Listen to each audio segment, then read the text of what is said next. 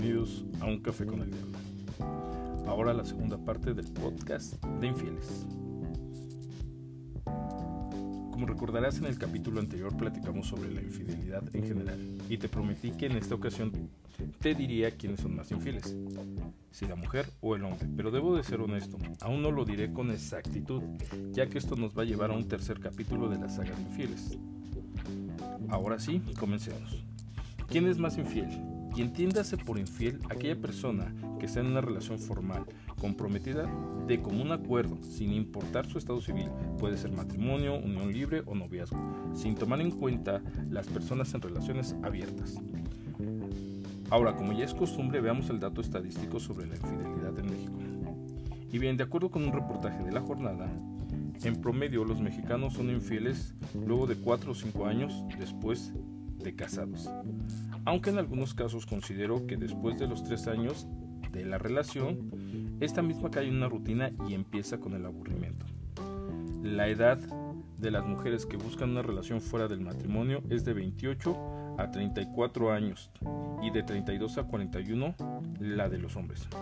Aunque cabe destacar que una encuesta no refleja el hecho real, ya que desde el mismo noviazgo se da la infidelidad y considerando que hoy en día las parejas se unen a muy temprana edad, es decir, a los 16 años, es muy, probable que la infidelidad se dé entre los 18 y los 9, perdón, y los 19 años de edad, ¿sí? Y entendamos como infidelidad para este podcast no una aventura de una noche, que igual sí es una infidelidad, pero vamos a considerarlo como una relación extramarital duradera. ¿sí? Bien, entiendo que una encuesta es una medición realizada a un grupo de personas que dan su punto de vista para A o para B. Pero, en mi opinión, para este caso en particular, creo que la encuesta estará muy limitada a la honestidad de los encuestados, ya que realmente el tema de la infidelidad es muy mal visto en nuestra sociedad ya sea hombres o mujeres. De hecho, para medir la infidelidad se tendría que usar el anonimato que se ha hecho para poder llevar cierta medición, sin que tenga que garantizar el 100% de efectividad de la encuesta. Por lo que puedo considerar que una encuesta no da un dato exacto sobre este tema. Ahora, recuerda que en este podcast solo expreso mi punto de vista, ¿vale? No juzgo ni critico a nadie. Y bien, en la pareja, después de cierto tiempo, se da eh, una convivencia que puede sufrir de cierto distanciamiento, ya sea por la rutina o por la pérdida de atracción e interés hacia la pareja, pues no se fomenta la unión o la convivencia y se tienen distractores externos. Por lo que, si no se retoma la relación de manera comprometida y honesta, puede llevar a buscar nuevas experiencias extramaritales ya sea a uno o a los dos miembros de la pareja. Y aunque no lo creas, hoy en día no se puede inclinar la balanza en definitiva hacia uno de los sexos. Bien, anteriormente el matrimonio era una institución muy valorada y respetada, pero que siempre tuvo su lado oscuro con la infidelidad, que por mucho tiempo fue algo que solo se susurraba y se toleraba, donde el marido podía andar con la vecina y era un secreto a voces además de ser una medalla para el héroe. Y si no me crees, realmente ve todos esos capítulos de nuestro cine mexicano, todas esas películas donde el Sancho se le vanagloreaba como un héroe casi casi nacional, ¿sí? Mientras que a la mujer que era infiel se le juzgaba, se le criticaba, se le tachaba como prostituta y otros calificativos. Entonces, Tristemente, la que siempre llevaba el plato roto era la mujer infiel, ¿sí? Sin importar realmente cuál era el motivo o la causa de la infidelidad, porque te lo vuelvo a repetir, factores pueden existir muchos, pero como somos una sociedad mocha, realmente no nos interesa. Lo que más nos importa es criticar y atacar y juzgar sin saber la causa real de la situación. Bueno, ok. Hoy en día, con la apertura sexual, con el bombardeo de morbo que se da y con la cercanía que nos dan las redes sociales, tenemos una mayor facilidad de encontrar alguna persona con la cual podamos ser infiel, ya sea por afinidad o por alguna otra situación. Incluso existen apps específicas para personas casadas donde pueden encontrar a alguien en la misma situación que busca iniciar una relación extramatrimonial o simplemente tener varias aventuras.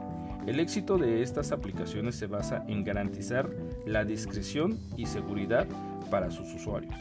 De acuerdo con el portal Vanguardia MX, sin importar el género, quienes más engañan son personas casadas y con hijos, ya sea un porcentaje del 50.7%. Le siguen las personas solteras que interactúan con personas que podrían estar inmersas en una relación, con un 25.3% están las personas que están en unión libre, que tienen un 6.3%, los viudos un 6.7%, solteros pero con novia 6.1% y divorciados 4.9%. Los lugares donde se realizan más los engaños son en el trabajo o oficina con un 41%, reuniones o fiestas en un 32%, viajes un 15%, en la escuela un 1% y otros un 11%. Y bueno, ya vimos la parte de la estadística que realmente para mí puede ser un poco subjetiva por lo que te decía, por la mención. Pero, ok, sigamos con el tema. Ahora veamos cuáles podrían ser algunos de los motivos por los que ellas y ellos pueden ser infieles. Solo te reitero que no promuevo la infidelidad ni la satanizo, pues cada persona es tan diferente una a la otra como sus conductas y sus motivos, ¿vale? Bien, para ser caballeroso iniciaré con los motivos que una mujer puede tener para ser infiel. El primer motivo para ser infiel es simplemente la falta de atención hacia ella. La mujer es mucho más emocional que el hombre y valora mucho más la atención, la escucha y el sentido del humor. Por ende, la atracción física pasa a un segundo término en algunos casos, al igual que el deseo físico por estar con esa persona que tristemente no la valora. Regresando al punto inicial, la atención y el sentimiento son primordiales para la intimidad con ellas, por lo que si él no está al pendiente de esos factores, es muy probable que alguien más atrape su atención. Bien, el segundo factor a considerar es mantener vigente la relación. Sé que los roles actuales nos ocupan como pareja, entonces ambos están dedicados a sus actividades, pero eso no quiere decir que el amor se deje a un lado, ya sea por los hijos, el trabajo, la rutina, y eso depende de ambos, pero cuando se le da más peso a las otras actividades o personas, ella queda de lado y por ende la relación. También es importante factores como no ser detallista o no ser romántico, porque para ellos no es una prioridad y para ella sí. ¿Vale? Un tercer motivo más puede ser el descuido personal. Después de cierto tiempo, el dejar de cuidarse, de arreglarse para ellas por cualquier causa, puede ser que deje de ser atractivo. ¿Vale?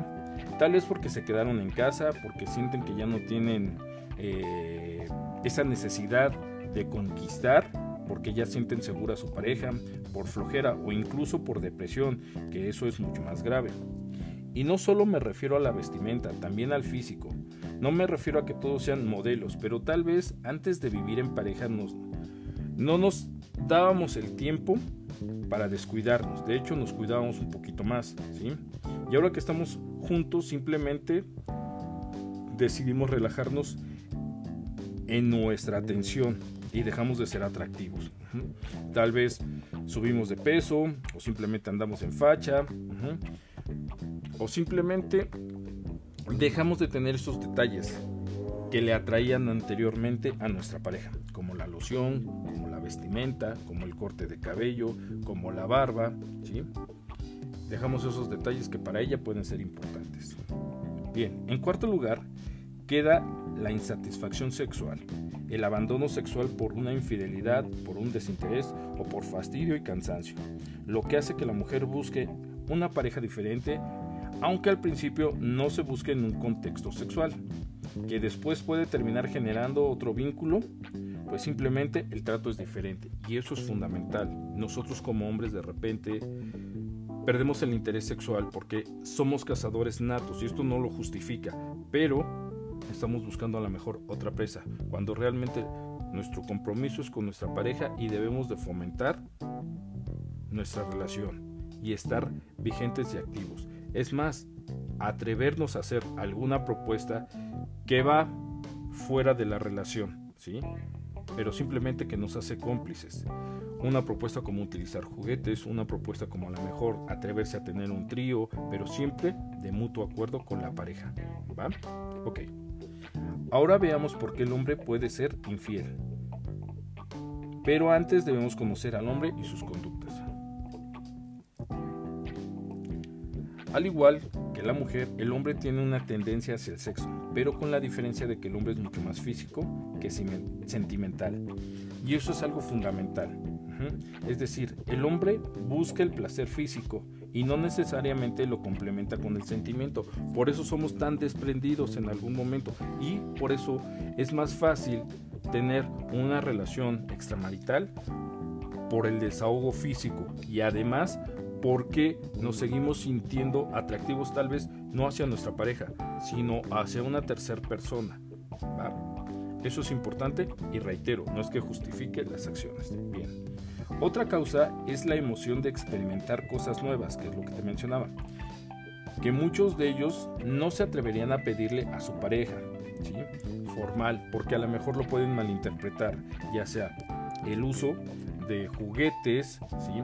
o de posiciones, o la fantasía de un trío con otra mujer, pues lo pueden llegar a considerar inmoral y perverso, pero muy atrevido y placentero con otra persona ajena a la relación.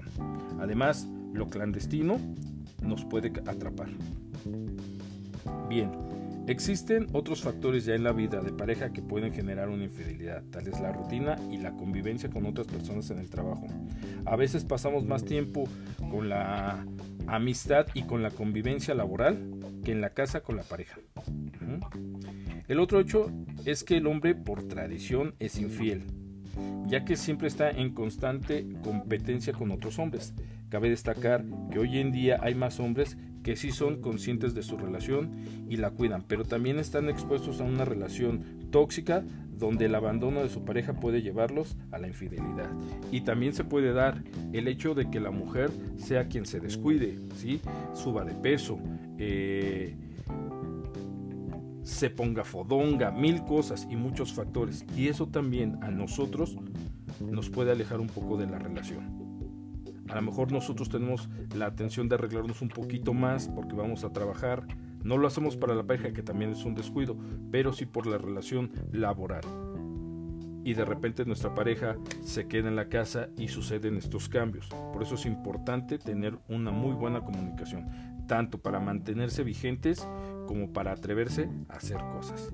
Y bien, también un punto importante para ambos es que hay que reiterar que la tecnología hoy en día es una herramienta que se usa casi siempre en todos los casos de infidelidad, ya que nos permite acercarnos a otras personas. Y bien, ahora que ya vimos un par de situaciones que pueden desencadenar una infidelidad, me gustaría que me comentaras tu punto de vista en los comentarios de este podcast. Ya sabes que lo subo en Facebook, ¿sí? Y ahí me puedes compartir tu punto de vista. ¿Por qué crees que los hombres somos más infieles? ¿Por qué crees que las mujeres son más infieles? ¿Sí? Y si quieres comentar algo en particular, sabes que también lo puedes hacer vía inbox. Bien, ahora te voy a dejar ciertas preguntas que me gustaría que me dieras tu opinión. ¿Qué consideras como detonantes para una infidelidad? Que sería la primera pregunta. 2. ¿Crees que la infidelidad se pueda justificar en algún momento? Bien. 3. ¿Quién, a tu parecer, es más infiel? ¿Ellas o ellos? ¿Y por qué? Y cuarta, ¿en realidad crees que la infidelidad es causa por un género o por una conducta humana? Bien, hasta aquí este nuevo podcast, espero que te agrade. Recuerda que hoy platicaste con el diablo y el diablo te invitó a un café. Pasa un excelente día, excelente noche. Te mando un abrazo. Gracias.